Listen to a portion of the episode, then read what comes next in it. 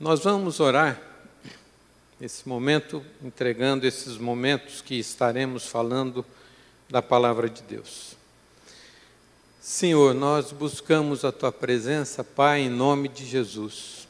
Pedimos a tua graça, a tua bênção, para que a tua palavra seja viva e eficaz, alcance os corações e nos edifique na rocha que é em Jesus. Cobre-nos com o sangue de Cristo, perdoa os nossos pecados e dá-nos, Senhor, da tua unção para transmitirmos aquilo que vem de teu trono de graça. Louvado seja o teu nome por cada um que está aqui presente hoje e por cada um que está participando também através da transmissão pela meio magnético. Em nome de Jesus que nós oramos. Amém. Amém. Aleluia. Natal. Né? Não podia ser outra mensagem hoje que não fosse Natal. Vamos abrir a palavra de Deus em Isaías, capítulo 9, versículo 6. É um texto bem conhecido e que fala justamente sobre esse momento. Diz lá: Porque um menino nos nasceu, um filho se nos deu e o principado está sobre os seus ombros, e se chamará o seu nome maravilhoso, conselheiro, Deus forte, Pai da eternidade, príncipe da paz. O versículo 7 também, por favor. Do aumento deste principado e da paz não haverá fim sobre o trono de Davi e no seu reino para o firmar e o fortificar com juízo e com justiça, desde agora e para sempre. O zelo do Senhor dos exércitos fará isso. Os profetas anunciaram que viria o Salvador. Os profetas anunciaram que Jesus estaria presente aqui na terra e aqueles que aguardavam a restauração do povo de Israel veriam que o Salvador estaria reinando aqui na terra, trazendo paz, trazendo um reino de prosperidade, trazendo mudanças, trazendo alteração para aqueles que esperavam o governo sem fim do nosso Deus. E as promessas de que viria esse rei, de que viria esse salvador, estão em diversas profecias na palavra de Deus. E essas profecias, eu já falei aqui uma vez, muitas vezes elas se confundem como as montanhas, né? Você olha uma montanha, não sabe qual está na frente, qual está atrás, mas elas se confundem com a primeira e a segunda vinda de Jesus. Então muitos leem a palavra de Deus e às vezes entendem que Jesus viria como um rei, Jesus veio como um servo. Muitos entendem que Jesus viria para reinar, para transformar e fazer ali, estabelecer o reino em Israel, mas ele veio como servo. E quando nós olhamos para tudo aquilo como Jesus veio, foi o plano maravilhoso de Deus que nos alcançou.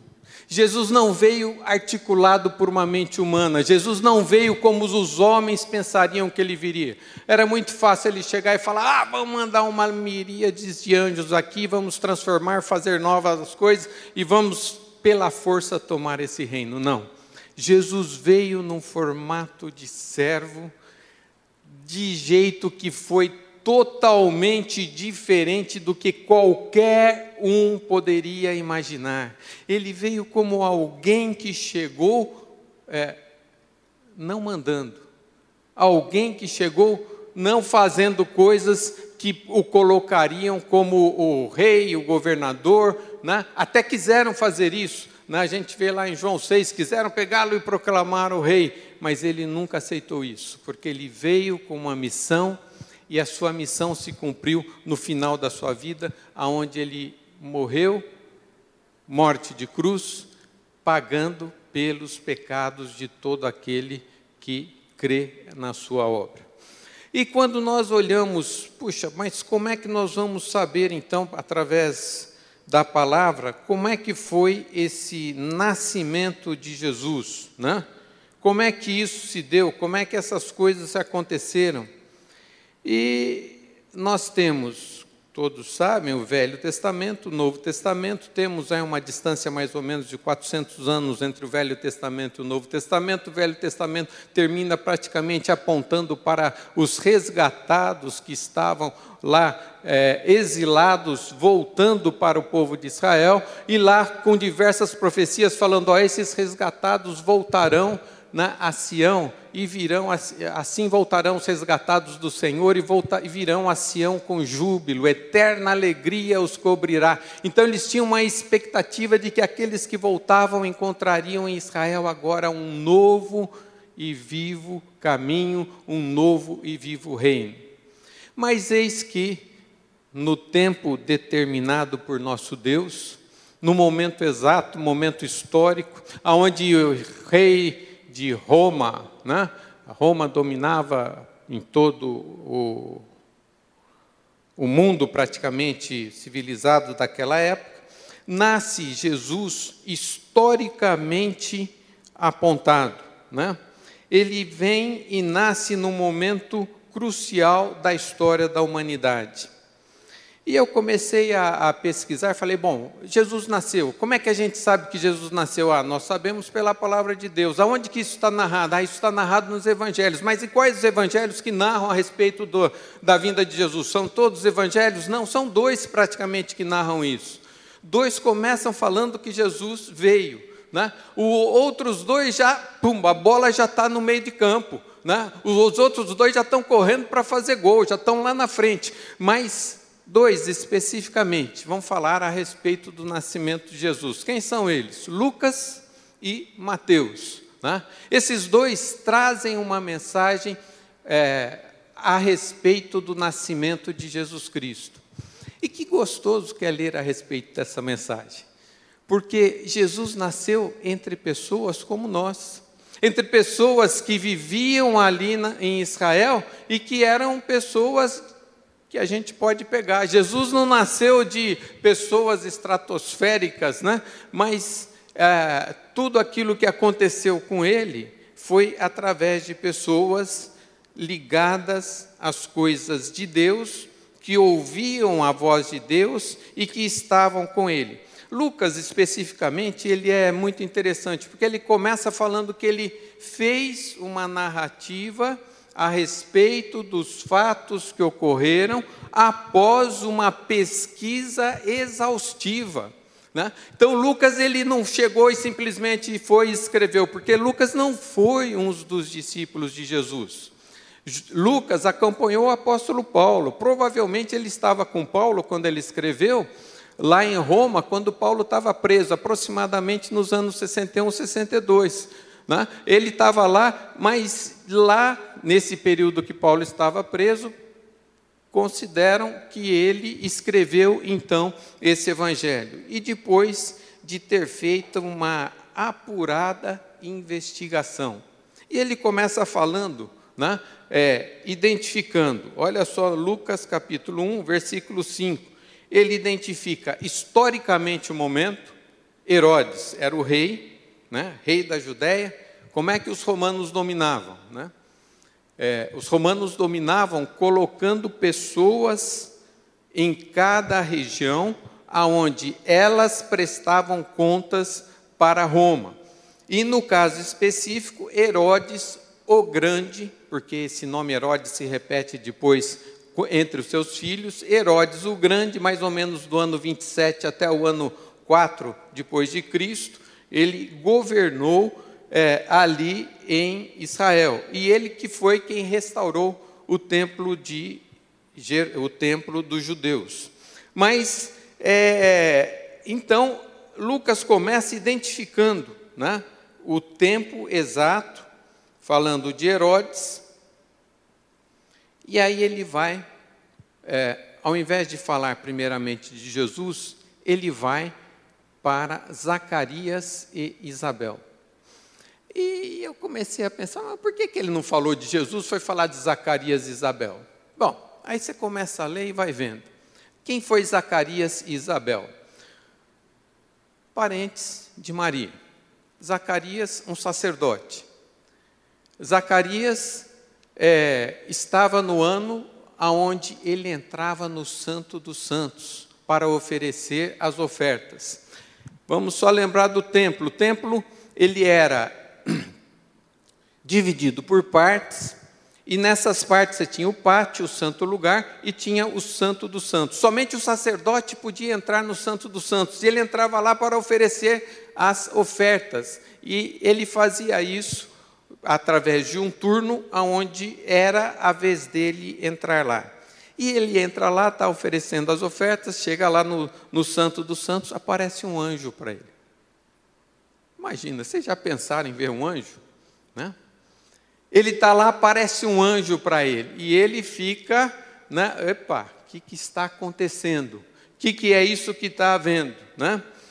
É, o anjo chega no versículo 13, né, capítulo 1, versículo 13, e diz: é, Zacarias, não temas, porque a tua oração foi ouvida, e Isabel, tua mulher, te dará à luz um filho, que darás o nome de João. Deus nunca faz as coisas né, sem que tudo esteja coberto. Existia uma profecia falando que alguém viria preparando o caminho do Senhor alguém viria preparando o caminho do Senhor. Deus chama Zacarias e Isabel e fala: Olha, agora a bola é com vocês. Eu quero usar vocês. Vocês vão ter um filho, e esse filho será aquele que irá preparar o caminho do Senhor. Será aquele que eu vou é, usar para a salvação de muitos. Né? Ele converterá, ele irá diante dele, né, converterá os filhos de Israel ao Senhor seu Deus e irá diante dele no espírito no poder de Elias. Para o versículo 17, para converter os corações dos pais aos filhos, converter os desobedientes aos, à prudência dos justos e habilitar para o Senhor um povo preparado. Mensagem do Natal já aqui. Converter o coração dos pais aos filhos. Quanta briga nos lares, quanto desentendimento, quanta inimizade, quantas situações difíceis nos lares. Marido, mulher, pais, filhos, quanto desentendimento Deus providenciou a vinda de João Batista para levar essa mensagem de conversão. Conversão é mudança, conversão é transformação, é deixar de ser o que era para ser algo novo. Conversão é abandonar coisas para assumir novas situações. Conversão é a pessoa se render é falar, poxa, já não sou mais a minha vontade, mas é a vontade de Deus. Já não quero fazer só aquilo que é, eu queria, eu achava, eu pensava, mas Deus, o que, que tu queres? Senhor, o que, que o Senhor está querendo que eu faça? O que, que tua palavra me ensina? Ah, é isso? É isso que eu vou fazer, é isso, dessa maneira que eu vou viver. Então, João Batista já veio com essa mensagem de Natal, aonde falava a respeito da família, né? onde falava a respeito de mudança do povo e preparar um povo para receber o Salvador. Bom, mas para que isso se cumprisse, tinha um pequenino detalhe. Zacarias já tinha uma certa idade e sua mulher também já tinha uma certa idade, já tinha passado o tempo onde ela podia ter filhos. E ela já não podia mais ter filhos. Só um detalhe, né? É, é, Zacarias pergunta, mas como é que vai acontecer isso? Porque ela já passou da idade de ter filhos, como é que eu vou fazer isso aí? Como é que isso vai acontecer? Né? E isso dentro da, do projeto de Deus para a vinda de seu filho. Né? Detalhe de uma mulher estéril colocada ali naquele meio. Aí, o que, que acontece? Né? É, ele duvidou da mensagem que aquele anjo havia trazido, ficou mudo, aí é até um detalhe interessante, né? ele não conseguiu mais falar, precisava se comunicar através de tabuinha, escrevia, na hora que saiu ali dos Santos dos Santos, porque o povo estava esperando ele sair, e, deu a entender, acho que ele fez mímica, né? deve ter feito lá um anjo grandão, né? com asa, como é que ele fez lá, batendo asa. Né? Ah, um anjo é, tentou imitar o anjo fazendo, né? e, e transmitiu para o povo que deveria, que ele teve contato com o anjo, né? e que é, o anjo havia lhe dado esse sinal. E passado, então, é, ele saiu do ministério, aí esteve com Isabel, e não é que Isabel concebeu, né? e veio a ter filho, e veio a ter um filho. Bom, mas em, durante a sua gravidez, ela estava no sexto mês de sua gravidez. Aí esse anjo Gabriel vai visitar uma jovem virgem, né? desposada de um rapaz, José. Maria e José. Ela vai até, é, o anjo vai até aquela jovem, né? E, e só um detalhe: naquela época, quando se estava noivo, o compromisso era muito semelhante ao casamento. Né? O compromisso que se tinha já era um compromisso semelhante a alguém que estava casado. A gente vê isso lá em Oséias, ele dá alguma uma dica a respeito disso. Né? Mas o compromisso que se tinha era semelhante a alguém casado. Então, o fato de José estar noivo de Maria era como se eles já estivessem casados, embora não coabitassem, né? não tivessem relação sexual, não estivessem morando é, sobre o mesmo teto juntos, mas já tinham esse compromisso estabelecido. Então, o que, que aconteceu? O anjo aparece para Maria né, e, e fala que ela era muito favorecida, no versículo 28. Alegre-te, muito favorecida, o Senhor é contigo. Né? É, é, e aí, o anjo ainda disse para Maria: Eu não, não sei, eu nunca vi um anjo, né?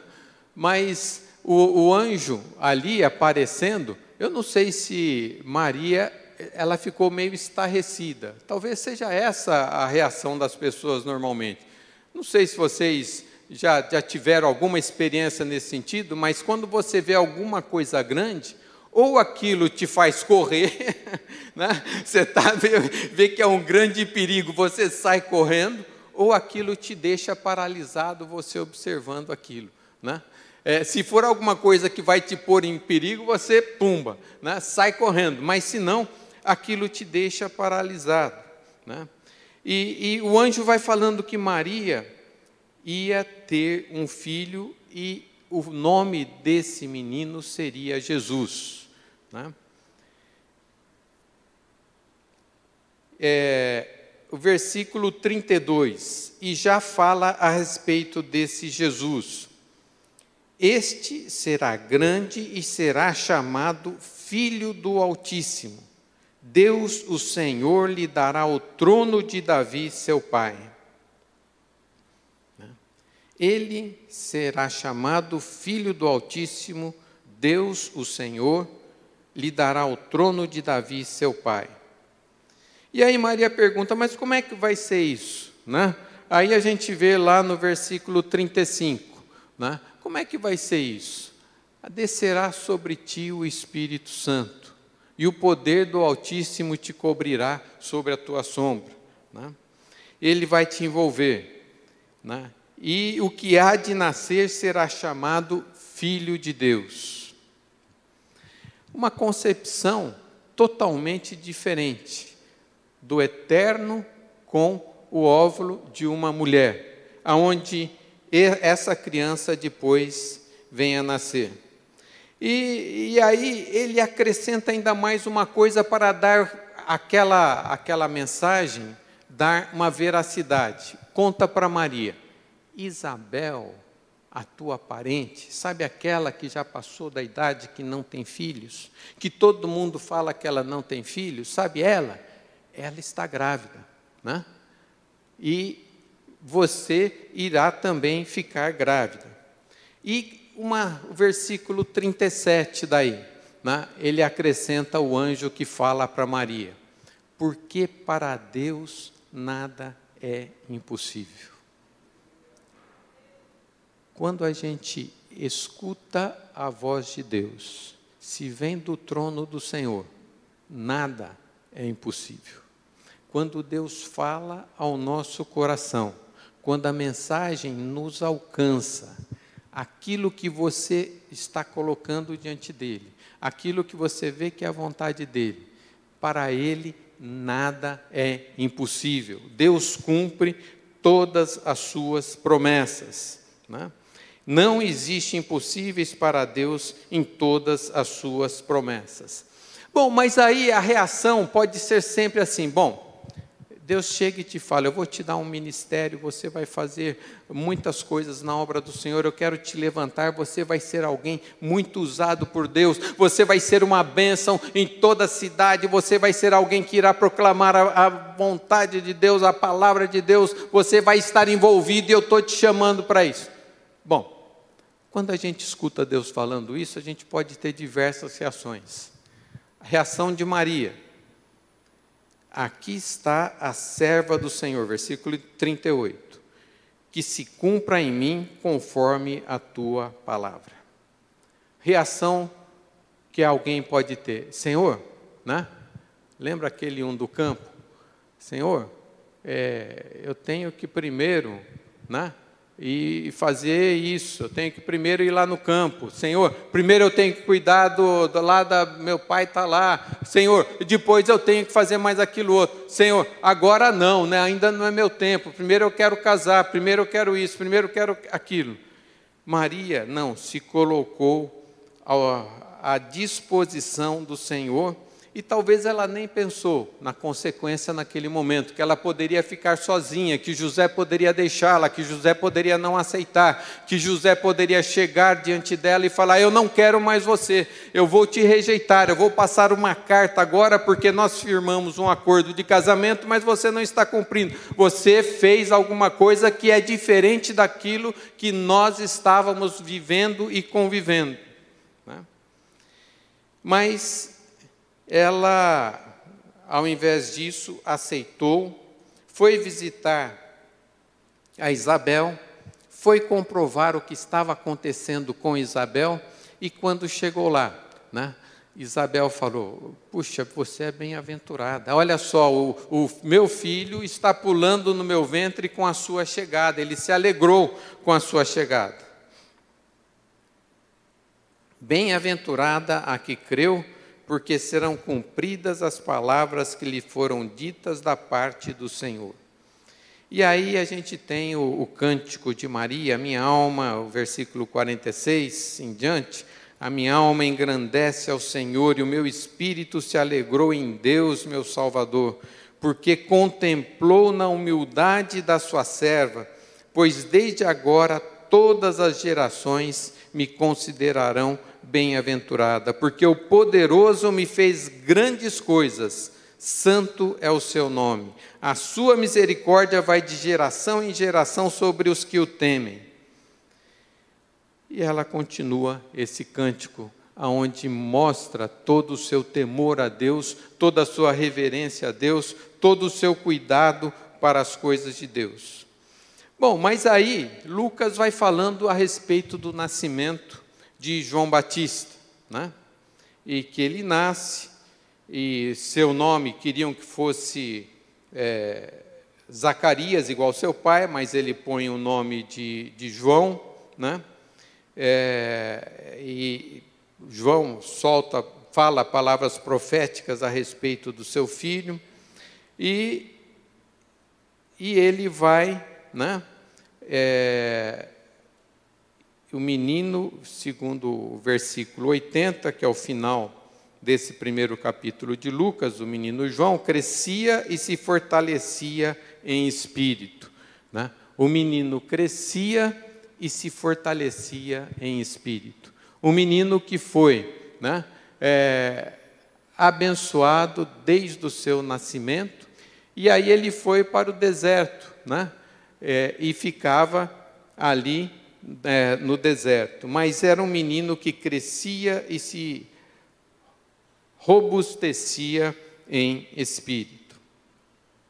Mas o tempo foi indo e, e a gravidez de Maria estava chegando ao final. E, mais uma vez, historicamente, Lucas aponta aqui, né, um decreto, capítulo 2, versículo 1, um decreto de César Augusto convocando toda a população para recensear-se. Né, e cita Quirino, governador da Síria, no versículo 2. Né. Então, é, José foi, que estava na Galiléia, ele era da família de Davi, né, descendente de Davi, foi para Belém, que era a cidade de Davi, lembrando que a Galiléia é norte, Belém é sul, na Judéia, né, então eles foram até lá e é, aqui eles chegam na cidade e ela é, dá a luz ao seu filho primogênito, vers, capítulo 2, versículo 7. Enfaixou e deitou numa manjedoura, porque não havia lugar para eles na hospedaria. Né? O Rei do universo, o Senhor dos senhores, o Criador de todas as coisas, o Deus que dá forma, que dá subsistência às coisas, o Deus que sustenta, que traz vida, o Deus que faz tudo, né? ele criou tudo. Nós vamos ver depois lá como é que João trabalha com essa ideia. Nasce numa manjedoura porque não tinha lugar para ele. Até hoje, muitas pessoas não dão lugar para Jesus.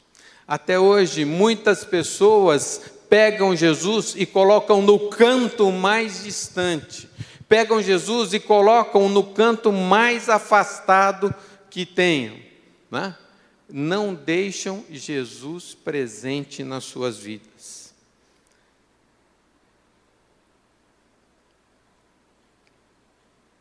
Mas existiam uns pastores. Esses pastores estavam cuidando do seu rebanho, aparecem anjos, miríades de anjos, né? Esses anjos vêm e, e falam: glória, é, a glória do Senhor, versículo 9. Né? É, e um anjo do Senhor desceu aonde eles estavam, e a glória do Senhor brilhou ao redor deles, e ficaram tomados de grande pavor. O anjo, porém, lhes disse: Não temais, eis aqui vos trago boa nova de grande alegria que o será para todo o povo.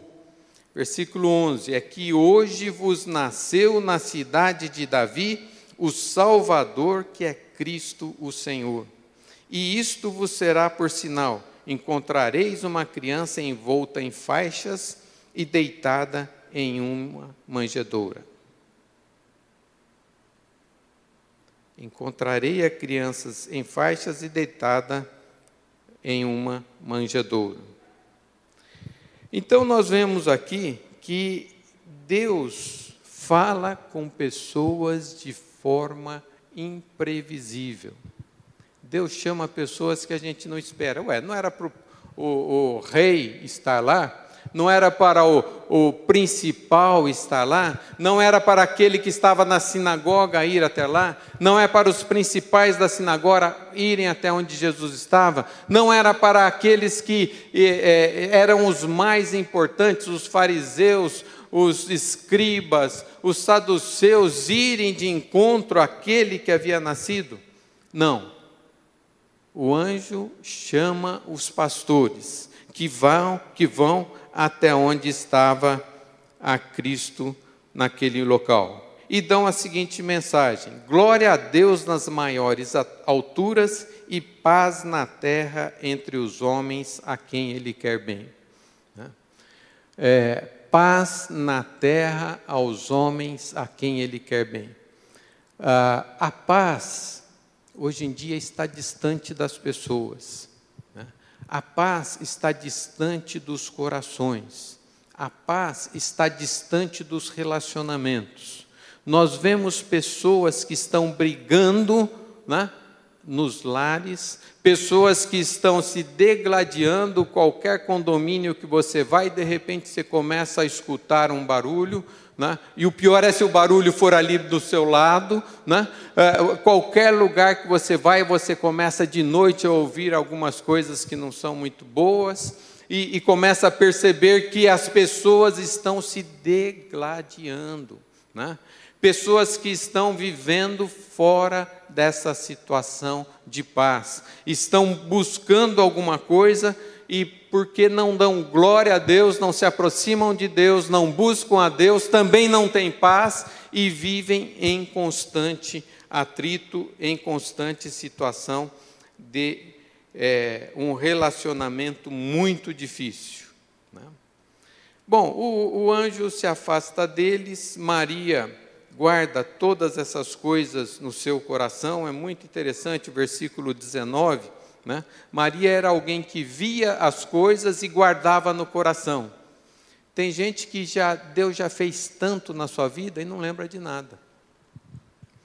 Tem gente que na sua história já viu Deus agir de uma maneira tão grandiosa. Faz um, uma, uma volta aí na tua cabeça. Faz uma volta na tua cabeça. Tenta lembrar as coisas que Deus já fez na tua vida. Tenta lembrar quanto Deus já fez na tua vida. Tenta lembrar quanto Deus já atuou na tua vida. Tenta lembrar as coisas que Deus já fez. Maria, desde o momento do nascimento daquela criança, guardava tudo em seu coração. É como um quebra-cabeça, onde você vai montando e vai vendo: puxa, Deus está construindo algo. Deus está montando neste quebra-cabeça algo que Ele quer me mostrar.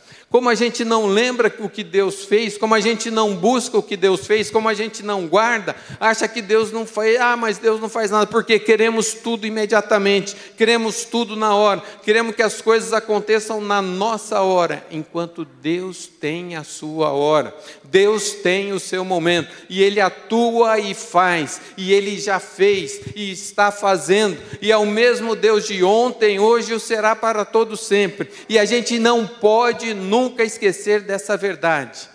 Guarde no coração aquilo que Deus já fez. Não deixe o diabo tirar isso. Não deixe conversinha de Satanás apagar a ação de Deus na sua vida. Não despreze, não foi pouco o que Deus já fez. Glória a Deus. Né? Bom, e aí a gente vai vendo que esse menino, né?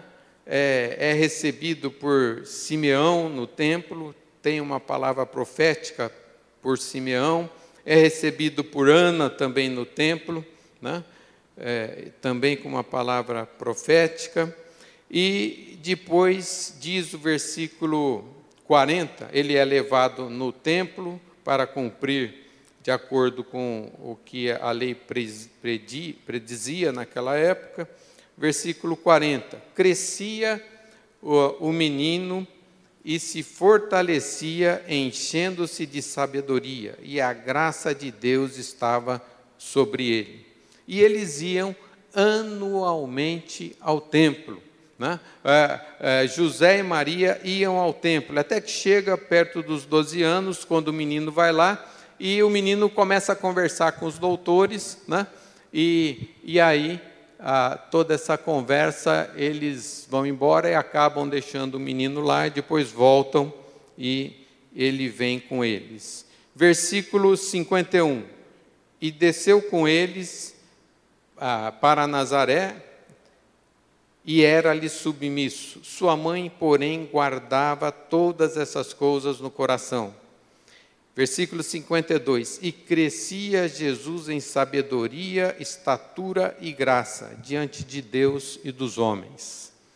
Tem gente que só se preocupa em crescer diante dos homens. Ah, eu quero melhorar no emprego. Ah, eu quero ganhar mais. Ah, eu quero fazer mais isso. Ah, eu quero fazer mais aquilo. Aqui está sendo dito que crescia o menino diante de Deus e dos homens. Era alguém que se desenvolvia, que procurava comunhão com Deus, era alguém que cuidava do seu relacionamento com Deus. Os seus pais o ajudavam, o levavam para o templo, os seus pais cuidavam dele, levavam para que ele conhecesse mais o Senhor, e ele se interessava ao ponto de conversar com os principais a respeito das coisas de Deus. Ele não ficava simplesmente aquele menino com as suas dúvidas, os seus pensamentos, ah, mas eu não vou perguntar para ninguém, ah, eu não vou procurar saber nada, nada além daquilo que eu já sei. Não, era um menino que ia e procurava conhecer e crescer na graça e no conhecimento de Deus.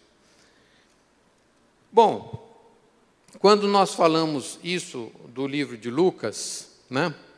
É, depois nós temos no livro de, Mar, de Mateus a outra narrativa. Do livro de Mateus, é, eu fiz uma live agora, um, uma devocional, um devocional há pouco tempo, onde eu falei a respeito do, desse evangelho de Mateus, falando sobre o nascimento de Jesus e a, a ida dos magos até a pessoa dele. Né? É, eu não vou repetir aqui porque está tá registrado lá. Se alguém não viu uh, esse devocional, depois pode ver. Mas é maravilhoso como é que Deus transforma vidas. É maravilhoso como as pessoas que vão até Jesus são chamadas por Ele. As pessoas que vão até Jesus são as pessoas que Deus chama. Deus levanta vidas, Deus levanta pessoas, Deus toca corações. Quando a gente fala guardar no coração, é porque Deus está constantemente nos chamando para que nós façamos a sua obra. Deus está querendo levantar trabalhadores para a sua seara. Deus está querendo levantar vidas que obedeçam e caminhem de acordo com a sua vontade. Né? Então esse menino cresceu, né? e depois Mateus narrando o seu é, o seu nascimento, anúncio do nascimento, é, depois essa visita dos reis magos, vai falar do seu batismo e da sua tentação, e aí já começa a respeito é, da sua mensagem. Aí, quando nós vamos para o Evangelho de Marcos, né, é, o interessante é assim: Marcos ele foi praticamente considerado o primeiro dos, dos evangelhos escritos. Ele foi o primeiro dos evangelhos escritos e, e começou já sem a preocupação de falar sobre o nascimento de Jesus. Mas Marcos começou com a preocupação de falar da palavra de Deus, das profecias, do cumprimento das profecias. Então Marcos começa o seu evangelho falando: Ó, João Batista, né? Ele, eh, logo no capítulo 1, né, ele vai falar do, do, no primeiro capítulo, do princípio do Evangelho de Jesus, né, é, e aí no versículo 2, ele já cita o profeta Isaías falando da profecia de que viria aquele enviado por Deus, né, que prepararia o caminho do Senhor. Né? Voz do que clama no deserto, versículo 3 de Marcos 1. Voz do que clama no deserto, preparai o caminho do Senhor, endiretai as suas veredas. E apareceu João Batista no deserto pregando o batismo de arrependimento. Né? E aí ele já vai falar sobre o batismo de Jesus. Ele não está muito preocupado, Marcos, é, com como é que Jesus nasceu, como é que foi essa chamada, como é que as coisas aconteceram, mas o Evangelho de Marcos ele traz quem foi Jesus, ele traz como que Jesus fez, como que Jesus trabalhou, como é que foi o servo sofredor, aquele que veio para servir, como é que Jesus esteve aqui entre nós com disposição para servir e não ser servido. Então nós vemos que Marcos já entra de uma maneira bem direta em todo o ministério de Jesus. Mas eu queria agora falar basicamente sobre, para a gente depois finalizar, o Evangelho de João. O Evangelho de João tem uma característica totalmente diferente.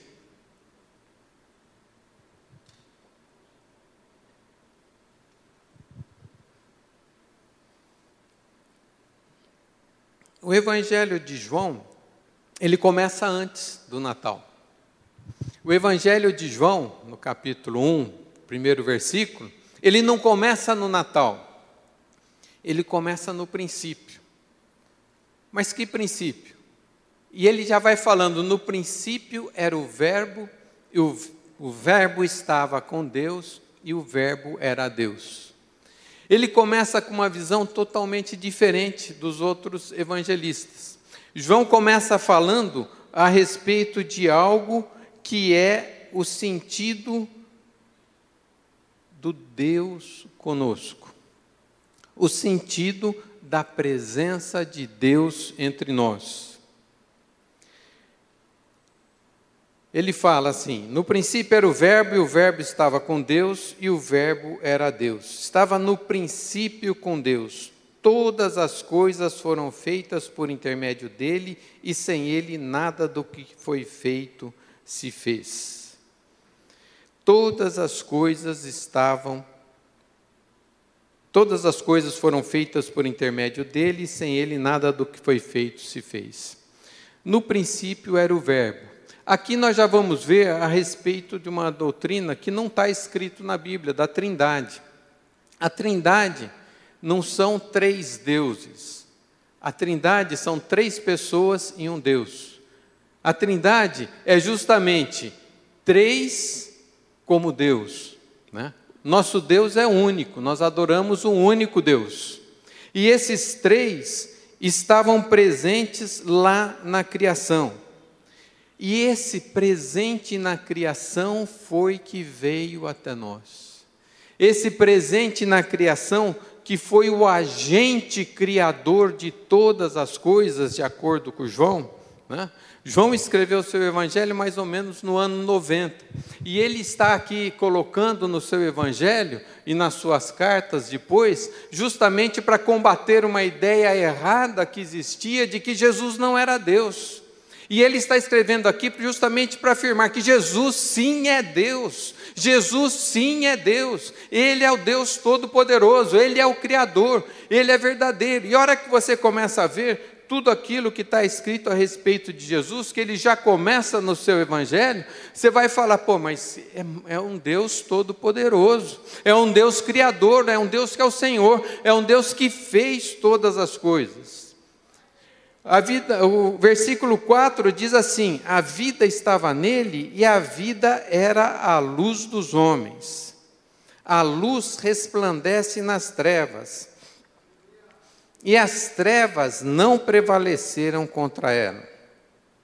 Aí depois ele contextualiza a respeito de João Batista, né, que esse homem enviado por Deus, como, cujo nome era João, né, e, e falando a respeito de João Batista, é, ele, ele fala sobre o seu ministério, né, e que ele veio né, é, para testificar a respeito de Jesus.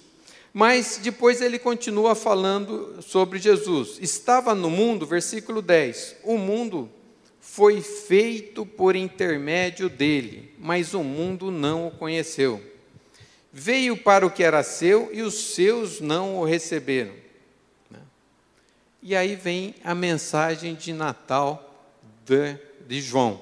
Mas, versículo 12: a todos quantos o receberam, deu-lhes o poder de serem feitos filhos de Deus, a saber, aos que creem no seu nome.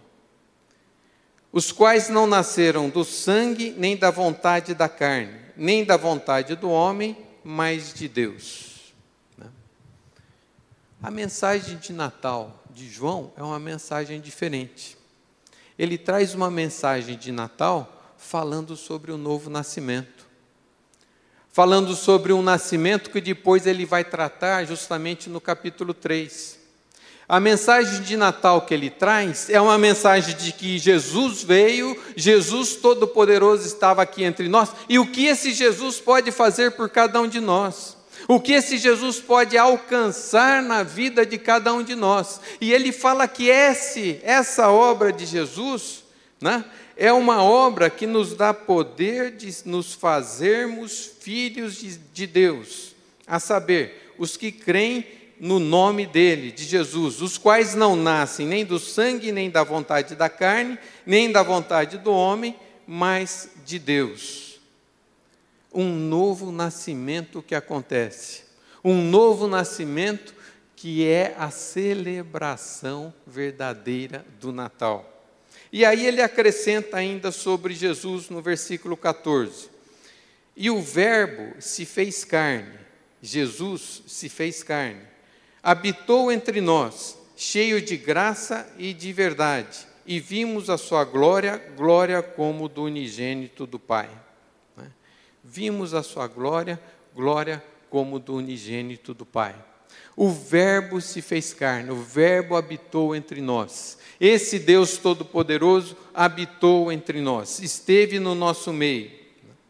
Então, esse novo nascimento que ele anuncia aqui no seu capítulo 1, e chega um dos mestres da lei diante de Jesus, aquele capítulo tão conhecido de Nicodemos conversando com Jesus, e vai até Jesus e pergunta, falando, Rabi, capítulo 3, versículo 2, né?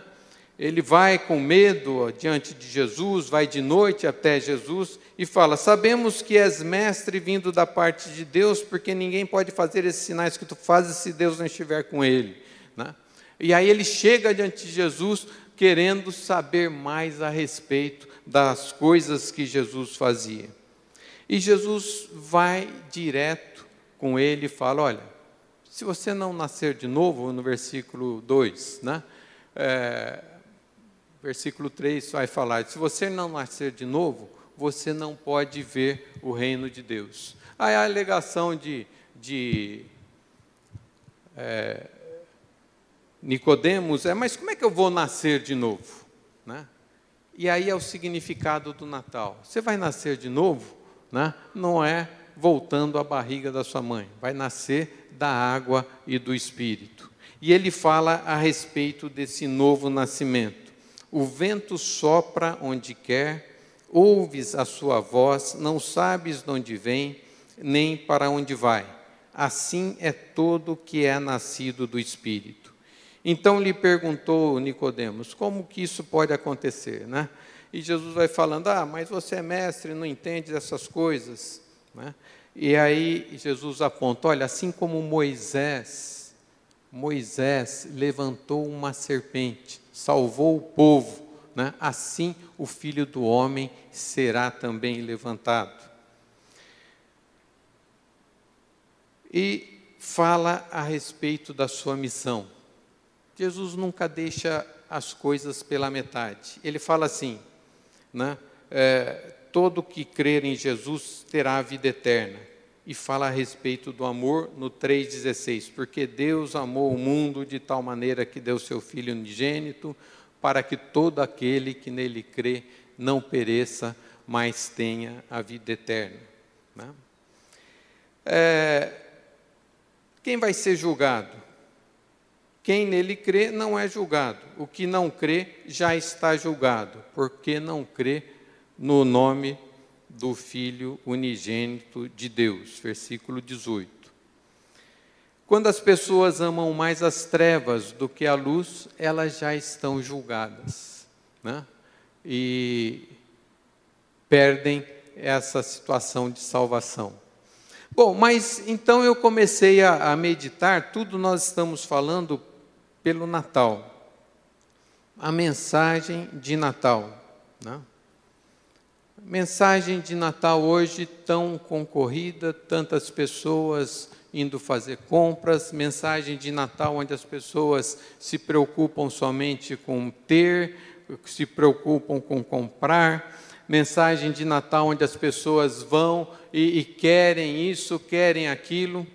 e acabam se esquecendo que a verdadeira mensagem de Natal é a pessoa de Jesus Cristo.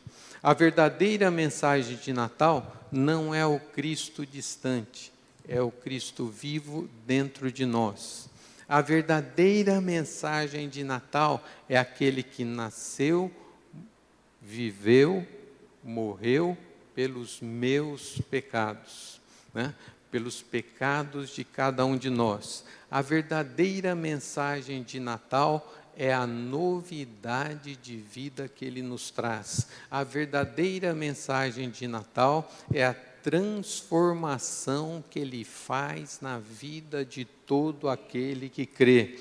A verdadeira mensagem de Natal é sermos novas criaturas, novas atitudes, novo formato de viver, não mais nos conformando às velhas práticas, mas assumindo novas coisas. A verdadeira mensagem de Natal é a paz reinando em nossos lares, é você convivendo com alegria, com harmonia. Aonde existe o Espírito do Senhor, existe liberdade, existe respeito, existe amor. A verdadeira mensagem de Natal é o seu lar ser um lar gostoso ser um lar alegre, ser um lar onde as pessoas querem estar juntos. A verdadeira mensagem de Natal é as pessoas entrarem na sua casa e falarem: que lugar gostoso, aqui tem bênção, aqui tem o Senhor, aqui tem a presença de Deus. A verdadeira mensagem de Natal é você refletir a glória de Deus aonde estiver a planta do seu pé. A verdadeira mensagem de Natal é você poder ser testemunha e frutificar. Frutificar a 30, 60 e a 100 por um.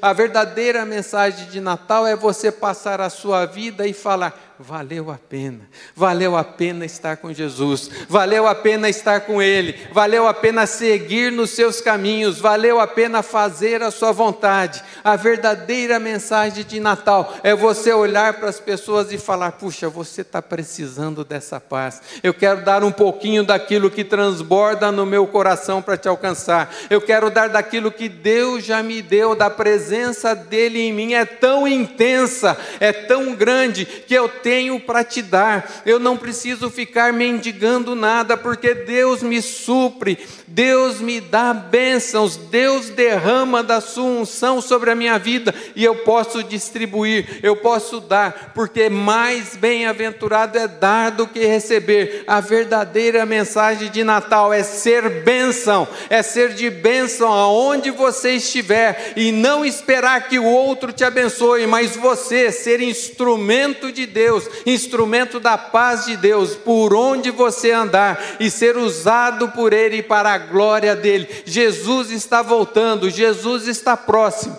Vamos ser usados por Deus aonde quer que a gente esteja. Que a graça de Deus te abençoe. Eu tenho aqui um, uma, uma poesia que eu queria terminar falando dessa poesia. Eu já falei um primeiro verso é, no, na, numa, é, num devocional, primeira estrofe dessa, dessa música. Falei a primeira e a segunda numa, num amigo secreto. Falei já é, a primeira e a segunda em outros lugares que a gente é, falou sobre mensagem de Natal também, na nossa rede também.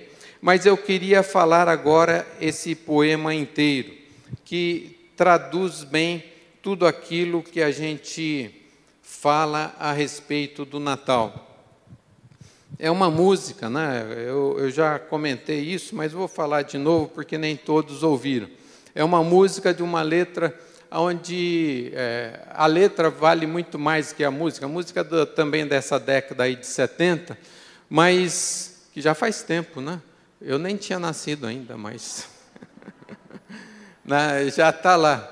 É, é, essa música é, é, foi escrita por um rapaz que bem bem inteligente, ele tocava violão, tal, né? Um grupo que a gente trabalhava, é, testemunhava dentro de universidades E, e ele trouxe essa música que sempre tem me acompanhado, que eu acho muito bonita, essa letra, que é uma, uma poesia muito legal. Ah, o título é Obrigado, Jesus, por nascer. O autor é o Volô. Diz assim: No Natal, gente sempre agradece por Jesus ter nascido em Belém, mas nem sempre se lembra na prece que ele nasce na gente também e nos livra de todo o pecado e de tudo quanto há de ruim. Meu Jesus querido, obrigado por nascer aqui dentro de mim, por tornar esta vida bonita, mesmo sendo este mundo cruel, pelo Espírito que em nós habita e o caminho que nos leva ao céu. Pelas flores que têm florescido, porque eu posso cantar a canção. Obrigado, meu Jesus querido, por nascer dentro em meu coração. Vamos ficar em pé, vamos orar?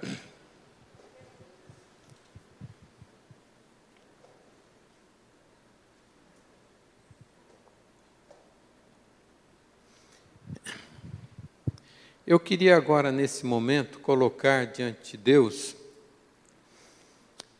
nessa oração, o seu lar. Né? Queria colocar o seu lar, a sua casa. Natal é uma festa muito ligada à família e queria que você estivesse orando inicialmente. Você vai orando, né? Você e Deus, né? Busca a presença de Deus para que no seu lar haja paz, para que no seu lar haja a ação de Deus e a bênção de Deus.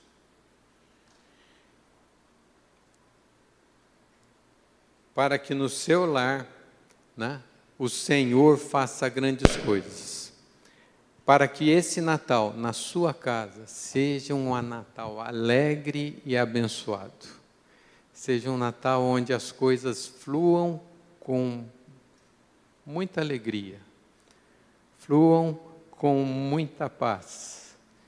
Que aquilo que é de Deus aconteça na sua casa nesse Natal.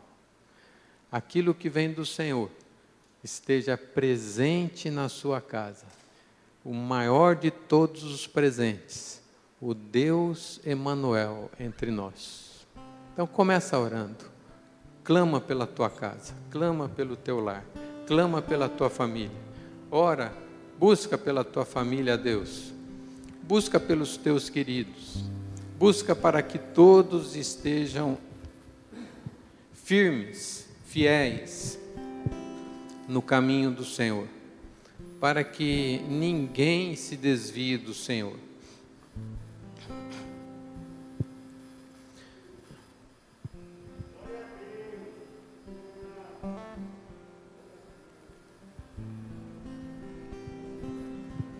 Pai de amor, glória ao teu nome, Senhor.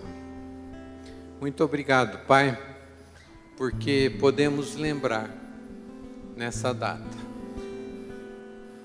Poderia ser outra data, Pai, mas marcada pelos homens como essa data, aonde o Senhor esteve aqui entre nós. Muito obrigado, Pai, porque apesar de tu seres o Deus Todo-Poderoso, Jesus ser o Criador de todas as coisas. Esse Deus Senhor que esteve presente na criação, o Deus Todo-Poderoso, que dá sustento a todas as coisas. O Senhor se preocupa conosco. O Senhor nos dá vida. O Senhor nos transforma. E Pai, agora como crianças, como crianças, Senhor, que precisam pegar em Sua mão. Como crianças que precisam, Senhor Deus, da Tua direção. Queremos suplicar-te, os lares aqui representados, Senhor, que a tua bênção venha, que a tua presença seja constante, que a tua paz reine, que teu Espírito Santo passeie com liberdade nos lares, que o Senhor alcance os corações, que essa festa seja uma festa em louvor a ti. Essa festa seja uma festa onde o Senhor seja o convidado principal aonde tudo aquilo que for dito seja para a tua honra, para a tua glória.